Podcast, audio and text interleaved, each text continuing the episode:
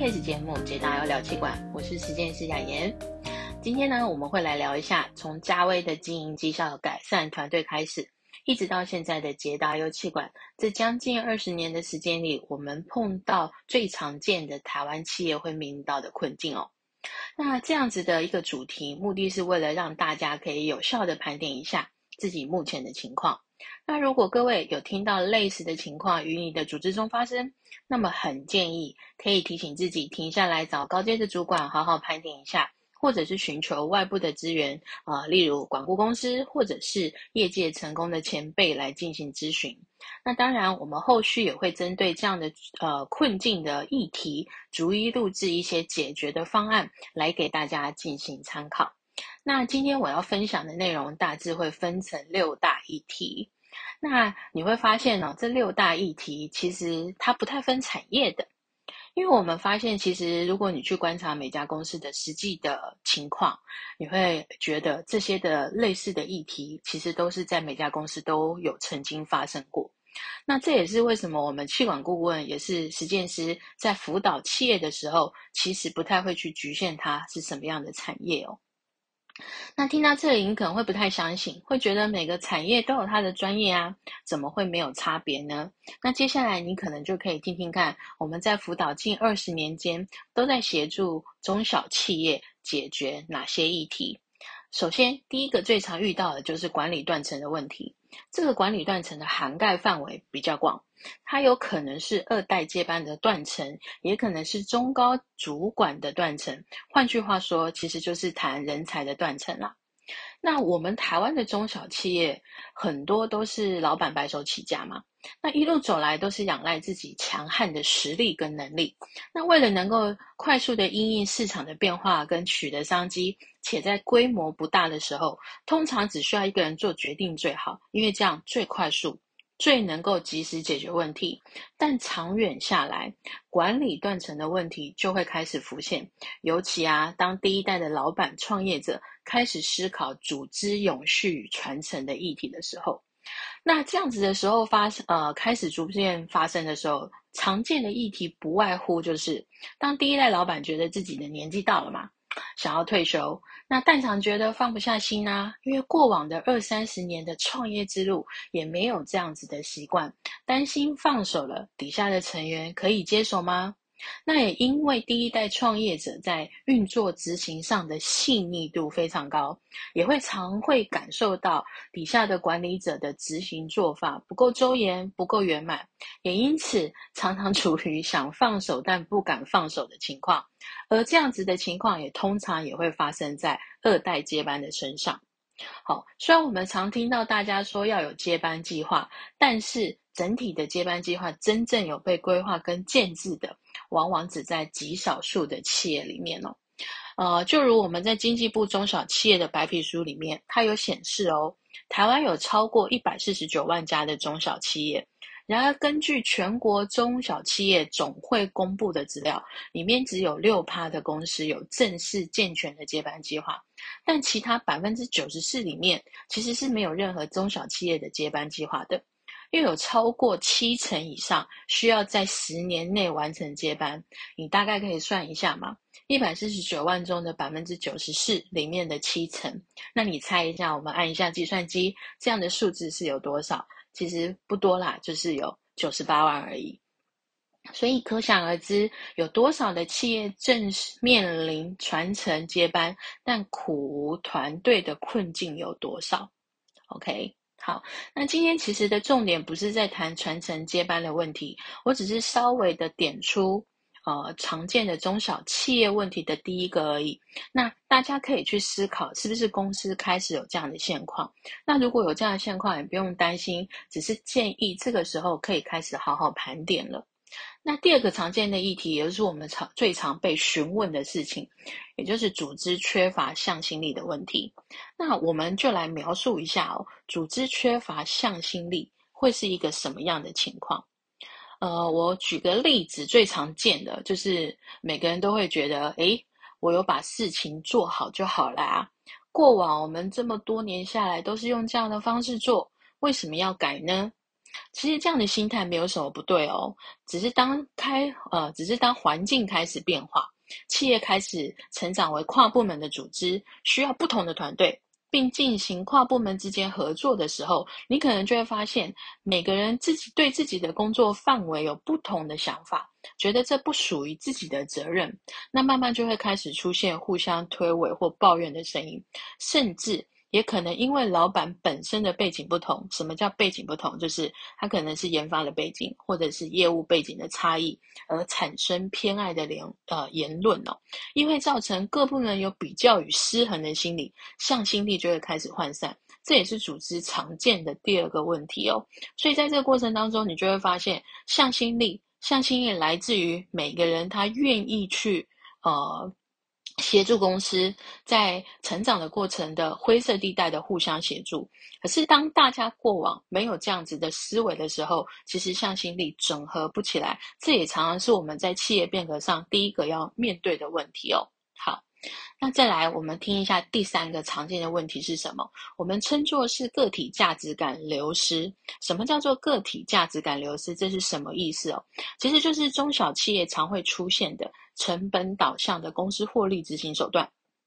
随着市场资讯的透明化哦，业界的知呃薪资水平会不断的流通跟开放。若长期处于成本导向的体制之下，开始人员的流动率。会逐步明显的提升。那最核心的主因是什么？只是人员觉得公司不重视人员的价值吗？那只是个人手，间接的组织没有任何的配套措施的时候，向心力当然缺乏呀。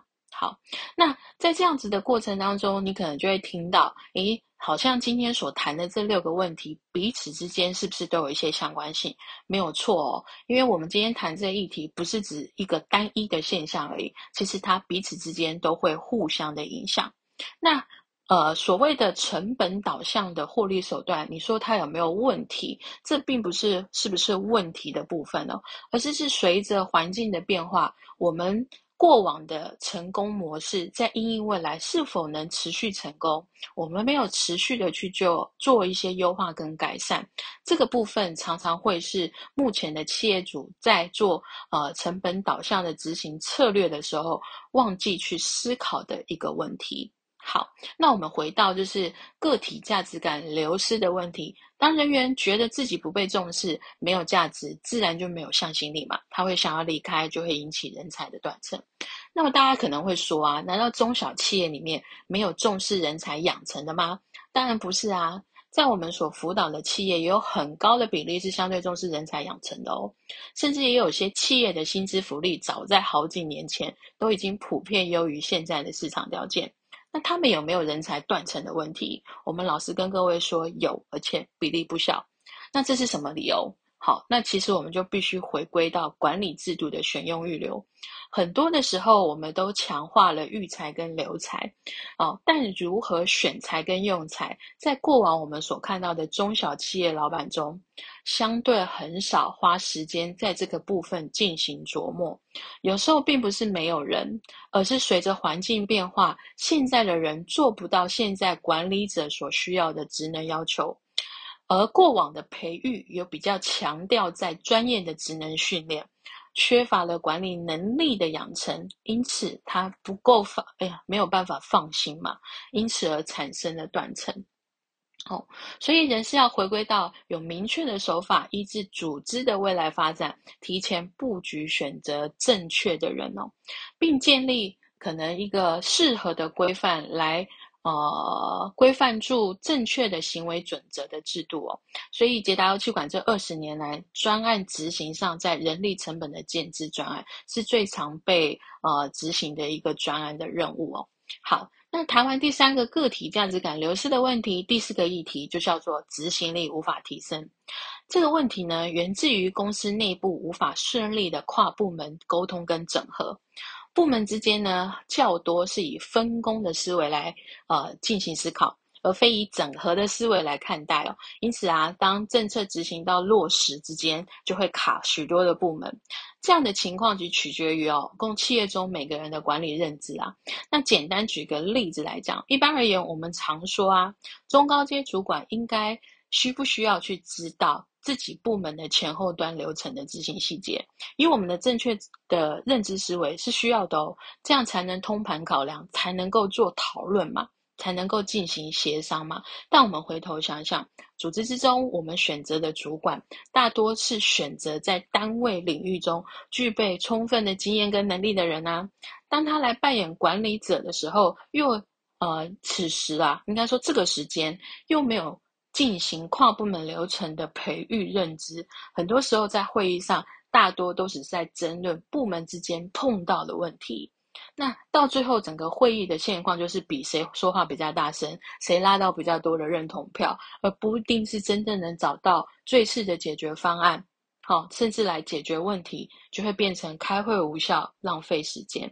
所以你就可以发现啊，当我们的思维认知，尤其在管理的思维认知上没有同步的时候，你觉得这件事情很重要，我觉得另外事情比较重要，那没有同心协力，快呃来尽快完成同一件事情。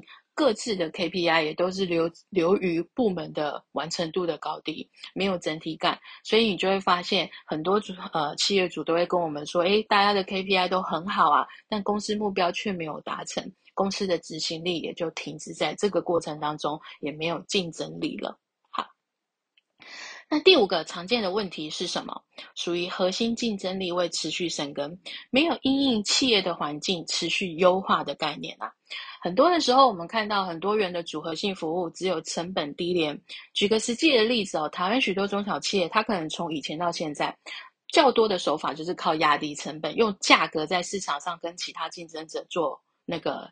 拼杀嘛，就是红海的市场，可能在这个过程没有想过要开发其他的路线，例如新的产品、新的服务、新的价值感，或是新的宣传，一直以来都用过往的成功的获利模式，结果疫情一来，它完全没有任何其他的方法跟产品去做相对应的竞争，所以我们会说，企业呃企业不管它的大小，都必须注重它的策略的一个营运的发展的会议哦，你一直要实时的看清自己在市场上。呃，是面对什么样的环境，应该怎么样提前去做？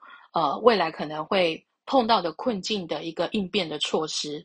那你要做好怎么样子的一个提前规划？需要什么样的人才？透过这样的过程，才能一步一脚印，逐步扩展你的竞争力。好，那通呃听完了前面这五个，最后一个常见的问题，我们常见的就叫做训练流于形式哦。呃，我们所看到的公司其实有很多所谓的新人训练。但它呢，们是缺少的是事后的训练追踪。我们一般来讲啊，训练分成三个共面，就是知识、技巧、经验嘛。这些东西其实都是需要上完课之后的应用跟累积。其实应用跟累积的实践比课程的本身还重要，但很多时候这个部分却没有被落实到。有时候我们会常看到，就是你训练的这个，可是跟他目前的工作任务没有进行搭配。那这样子的训练对他来说，只是个知识性的导入。知识性的导入，随着时间的延长。基本上所有的知识在脑中就会开始慢慢还给讲师嘛。好，所以我们说 P D C A 只做到 P，甚至到指导的部分，后面的 check 跟 action 的部分却没有做到。那这样的训练，我们认为它是流于形式的。所以很多人会说训练有没有效？训练是非常有效、非常具有呃在培育人才上很重要的手法。可是这样的手法并没有配合落实的程度，所以因此。没有办法让人员有效的掌握到 know how，而这样的训练基本上对我们而言也没有办法把人才培育成符合公司所需。好，那既有以上六点议题，其实最终的结果都是造成企业整体价值感低落的原因呐。那这样价值感的低落的结果，就是整个公司没有进步的心力嘛，导致企业成长无法跨越所谓的跨部门发展的挑战跟门槛，或是直接消失了。好，要知道哦，台湾的中小企业平均存活的年龄是十三年哦。你要注意哦，我说的是平均。或许你的企业可能已经超过这个年纪了，那非常棒哦。但可能要留意，有更多的企业是有还没有办法经营超过十三年的。那这当中不乏有非常多的原因。今天整理出来的这六项，你可以稍微的帮助自己去整呃审视一下自己的企业是不是遇到这样的状况。如果都没有，当场当然非常好啊，你的企业是一家体质非常优良的公司。那如果开始已经有发觉到一到两项已经慢慢呈现了，那你可能就要开始稍微留意一下，开始做一些调整。我相信还是很有竞争力那如果说不幸的你这些现现况全部都有，那我们真的觉得你可以开始去真的要去重视了，甚至要停下来，我们要做更深层的盘点，帮助组织做出一些调整。因为在这个过程，你可能已经陷入了一些经营的困境跟风险，但你可能却还没有发现。那虽然说，呃，可能你发现了，却不知道该怎么改变。那我很我想说，其实也没有任何关系。现在产业间都有非常多资源，都只要你去询问一下，其实都可以得到相对应的答案哦。好，那我们今天的部分就分享到这边。那下一集我们就会来聊一下中小企业或者是微型企业也有必要建立管理制度吗？好，那这个部分我们就先聊到这里喽。感谢大家。